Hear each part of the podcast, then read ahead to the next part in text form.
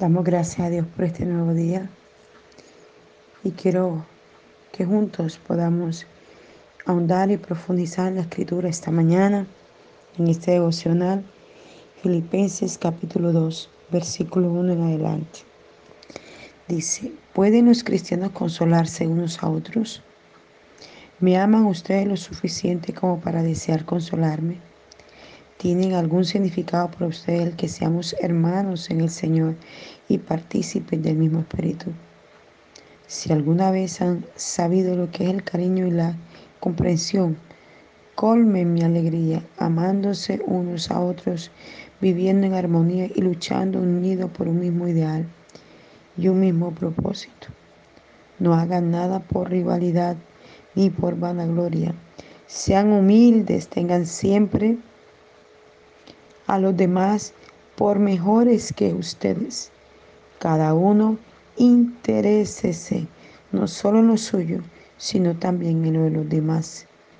Jesucristo nos dio en cuanto a esto un gran ejemplo, porque aunque era Dios, no demandó ni se aferró a los derechos que como Dios tenía, sino que despojándose de su gran poder y gloria, tomó forma de esclavo al nacer como hombre y en su humillación llegó al extremo de morir como mueren los criminales en la cruz. Por eso Dios lo exaltó hasta lo sumo y le dijo, le dio el nombre que está por encima de cualquier nombre, para que al escuchar el nombre de Jesús no haya rodilla en el cielo o en la tierra, ni en los abismos, que no se doble, para que toda lengua confiese que Jesucristo es Señor para la gloria de Dios Padre. Que el Señor bendiga su palabra. Entonces vemos este capítulo 2. Es tan hermoso ver cómo un hombre como Pablo pudo escribir tantos libros, tantas cartas. Y esta carta a los filipenses fue muy contundente, muy profunda. Él estaba hablando más que todo al comportamiento de cada uno de nosotros con respecto al entorno que nos concierne. Y mira que él inicia diciendo, haciendo una pregunta en este capítulo 2. ¿Pueden los cristianos consolarse unos a otros?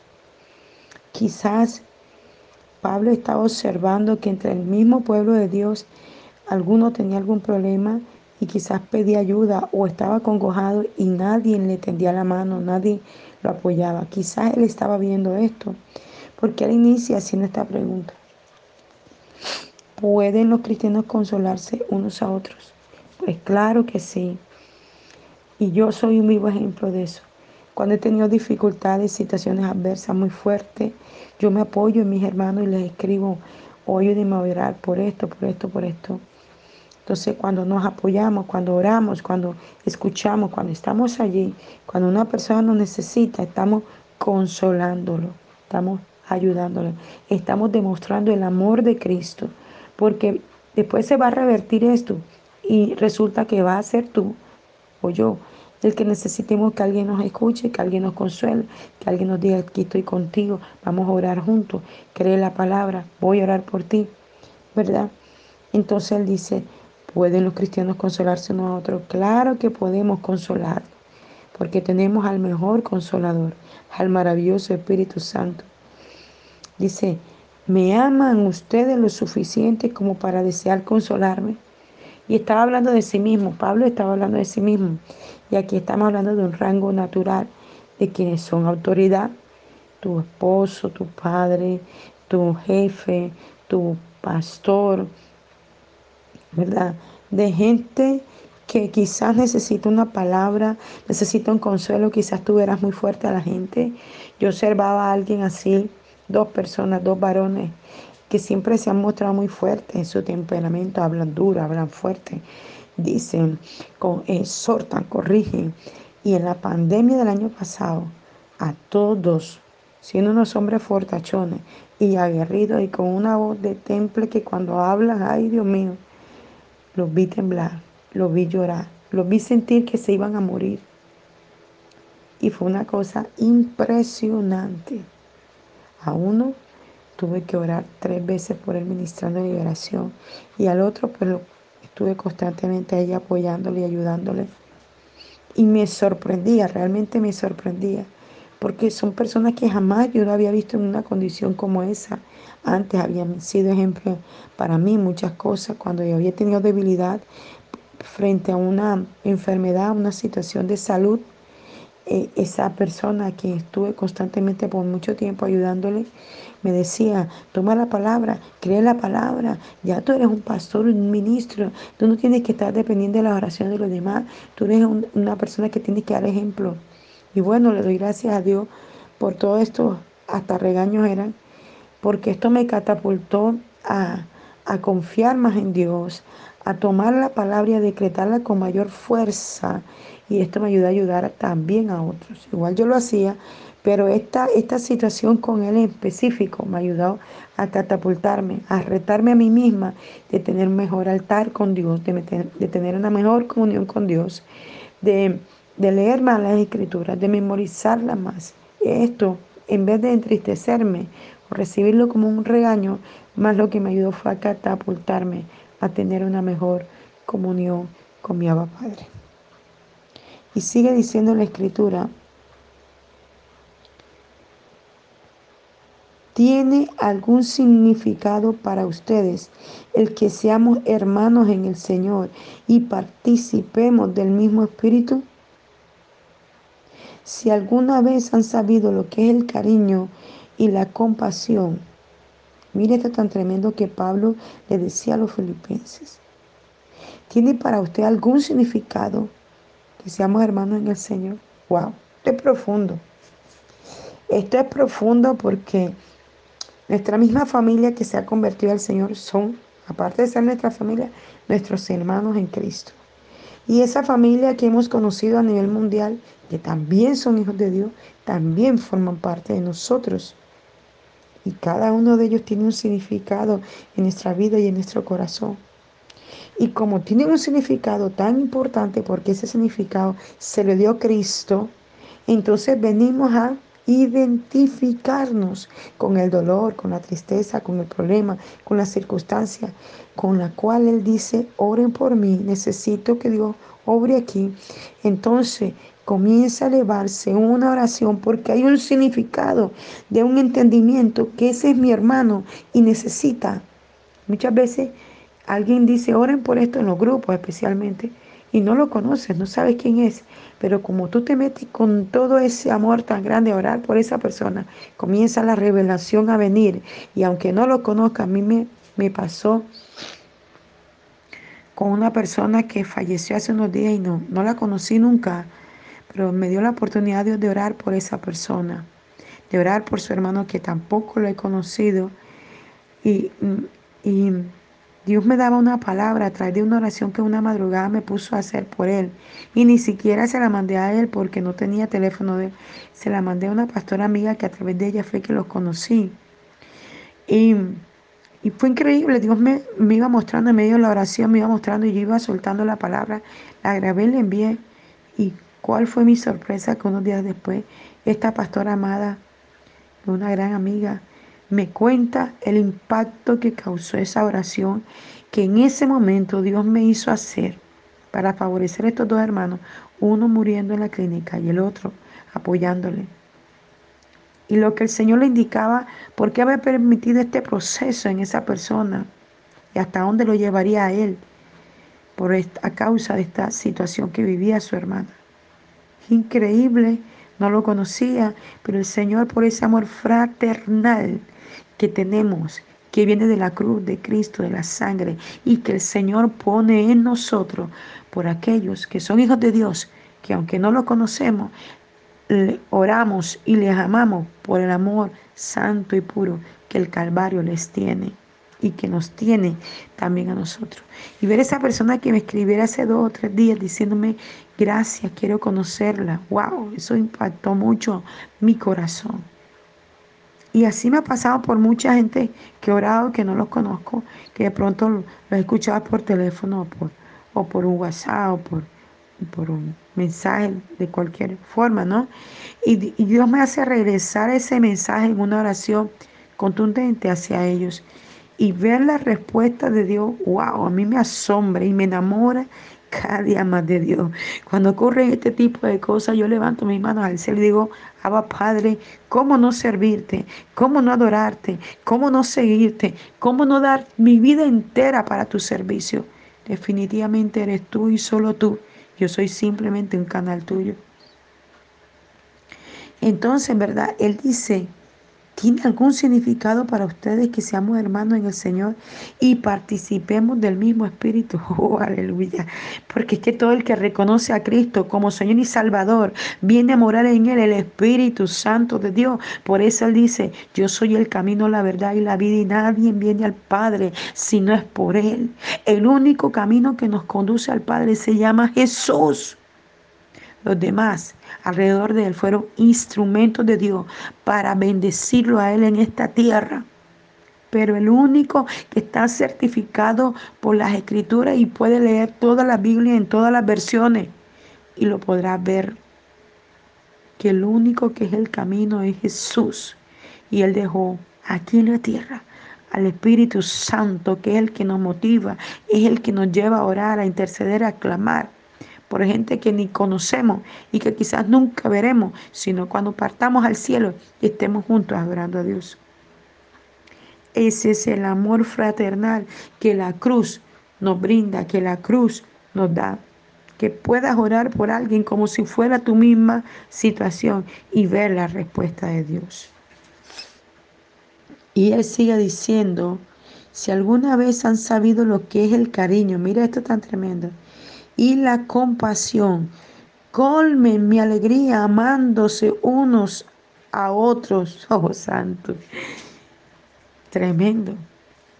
Él dice, si alguna vez tú has sabido lo que es amar, lo que es sentir, lo que es tener cariño por otra persona, lo que es tener compasión por alguien que tú no conoces, pero que llega y te pide una ayuda y te dice, tengo hambre, no he comido. A veces cuando voy por la calle y veo esa gente tirada en la calle, cuando voy por la calle y veo esas personas que ya han perdido la cordura, meter las manos en la basura y sacar lo que está allí porque su cuerpo le indica que tiene hambre. Oh, aleluya. Esto quebranta mucho mi corazón. Entonces, vemos o veo el amor de Dios y le digo, Padre, gracias por amarme, por tener tanta misericordia de mí, porque tengo una casa, tengo una nevera, tengo un lugar donde poner los alimentos, porque todos los días me dan la comida. Porque a veces ni siquiera le damos gracias a Dios por el hálito de vida que nos das, por el aliento de vida que nos da. Es tremendo esto. Y a veces no tenemos compasión con nuestro hermano necesitado. Y, y, la compasión no solamente es porque yo le puedo regalar una, una blusa o unos zapatos o darle dinero, comprar un mercado, ¿no? La compasión está también cuando tú le puedes dar un abrazo, cuando Él necesita un abrazo y tú se lo puedes dar, eso es compasión. Cuando tú lo puedes mirar a los ojos y decirle, tú puedes, eso es compasión. Cuando tú le puedes enviar una nota de voz y decirle, adelante, confía en el Señor, eso es compasión. Cuando tú le puedes ver en algo malo y con el amor del Señor te le acerca y le hace la observación, eso es compasión. Realmente el amor de Dios es inmensurable. Y sigue diciendo la, la palabra del Señor. Colme mi alegría amándose unos a otros, viviendo en armonía y luchando unidos por un mismo ideal y un mismo propósito. Mira esto, viviendo en qué? En armonía. Cuando vivimos en armonía no hay pelea, cuando vivimos en armonía no hay discusión, cuando vivimos en armonía hay paz, hay tranquilidad, hay gozo. Cuando vivimos en armonía, Satanás no puede entrar, porque la misma armonía que viene del Calvario lo saca, lo echa afuera. Porque todos que están en esa armonía cuidan esa armonía y la logran a través de mantenerse en el altar de Dios. Dice, luchando unidos por un mismo ideal y un mismo propósito. Y habla, todos estos días hemos hablado del propósito. El primer propósito de Dios es habernos creado para adorarle. El segundo propósito de Dios es que llevemos salvación al mundo entero y de hacer discípulos a todas las naciones, bautizándolos en el nombre del Padre, del Hijo y del Espíritu Santo. Propósito. Ahora hay un propósito personal, que tú seas salvado y traído a ser un instrumento de Dios para predicar la palabra de Dios a tiempo y fuera de tiempo. Ese es el propósito de Dios. Porque lo demás viene por añadidura un esposo, unos hijos, un trabajo, un carro, una casa. Todas esas cosas físicas, emocionales, materiales, vienen cuando tú eres una persona que te mantiene buscando el rostro de Dios. Y Dios conoce el anhelo de tu corazón. La Biblia dice, deleítate a sí mismo en Jehová y Él concederá el deseo de tu corazón. ¿Qué deseas? Él te lo va a conceder. ¿Cuándo? Cuando te mantengas en oración, en búsqueda, en quebrantamiento. Cuando reconozcas que solo Él es el sanador, Jehová Rafa. Él es el libertador. Él es Jehová Jireh, el proveedor. Él es Dios omnipresente, omnipotente, omnisciente, todo lo sabe, todo lo conoce y está en todo lugar. Qué maravilloso es esto. Y dice, sigue diciendo, no hagan nada por rivalidad ni por vanagloria. Mira esto tan tremendo. Cada cosa que nosotros hacemos tiene que ser como para el Señor.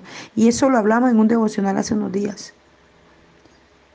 No porque aquel logró esto, yo también lo tengo que lograr. Y mejor que él. No, no, porque eso se llama envidia. Cuando tú ves a un ministro levantarse en el Señor y ser usado, oh, aleluya, gloria a Dios, anímalo, levántalo, dale la palabra. Y si dice, dice un dicho que los alumnos superan al maestro. Y yo sueño con ver a mis hijos espirituales superar al maestro. Yo he visto gente que Dios me ha llevado a iglesias a predicar, a ministrar o a estar un tiempo con ellos. Por eso ya he entendido el apostolado que Dios me. Antes no lo entendía, no lo comprendía y no lo aceptaba. Pero ahora he entendido que el apostolado no es una figura, es un trabajo que tú haces diario y continuamente con tus ovejas y con las que no son tus ovejas. En cada lugar donde llegas, tú haces un trabajo de apostolado. Por eso eres un apóstol. Y yo he visto gente en muchas iglesias, ministerios, y Dios me ha revelado su llamamiento. Y hoy por hoy son personas que han sido catapultadas. Mire, con decirle que eh, de las iglesias que Dios me ha permitido levantar, que ya son 20 con esta que pastoreo, usted lo, lo podrá quizás ver algún día o saber de ello algún día. Tienen iglesias grandes cuando le entregamos un lugar que ni siquiera era propio, sino arrendado. Cuando le entregaron, le entregamos 20 sillas, un instrumento, le entregamos 30 personas, con, no sé, un grupo de personas en distintos lugares. Y luego hoy usted los ve con casas grandísimas, lugares grandísimos donde tienen mucha gente, con carros bendecidos. y me río porque y exalto a Dios y se me quebranta el corazón porque nunca ha habido envidia en mí hacia esa persona que en un momento dado Dios me usó para levantar su ministerio.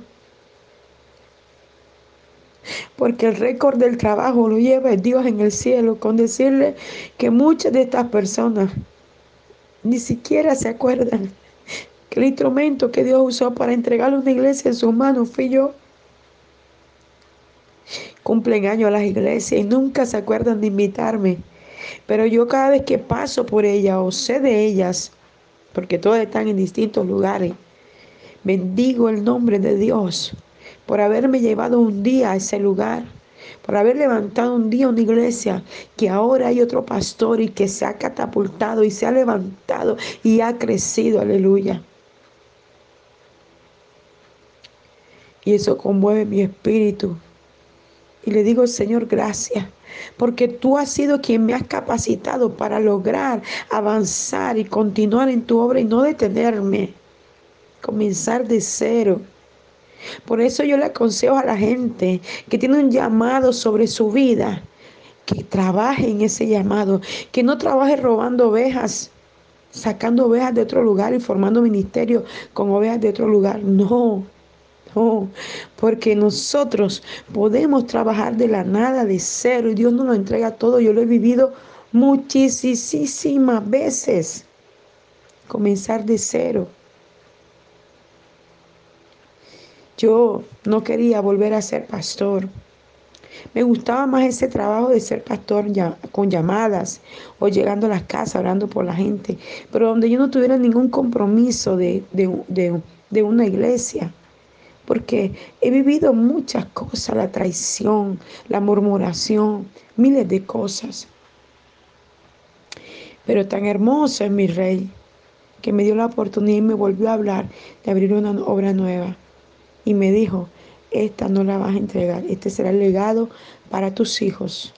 Y exalto a Dios porque nos ha respaldado día con día, apenas vamos a cumplir un año y el Señor nos ha respaldado. Hagamos cada cosa para el Señor, sin rivalidad, sino por amor al reino de los cielos y catapultando a todo el que usted puede en el camino, levantándole en el llamado que Dios ha puesto sobre él. Abba Padre, te doy gracias esta mañana por tu palabra, Señor. Te salto, te glorifico y te honro, buen Dios y Rey, porque eres maravilloso, Señor. Gracias por esta hermosa palabra que esta mañana sacó mis lágrimas, Señor. Gracias por tu poder majestuoso, Señor. Te bendigo, te salto y te glorifico. Y bendigo a cada uno de los que escuchan este devocional cada mañana. Alabado sea el Señor por siempre y para siempre. Les habló el apóstol Janet Rentería, apóstol por la bondad extrema y misericordia de su amor por mí, no porque lo merezca ni me crea más que nadie, sino porque le ha placido llamarme así. Les hablo desde el altar de Mensajeros de la Cruz de Cristo, Barranquilla, Colombia, un abrazo fuerte en la distancia, en cada nación, en cada pueblo, en cada vereda, en cada barrio, en cada país donde llegan estos devocionales. Un abrazo fuerte.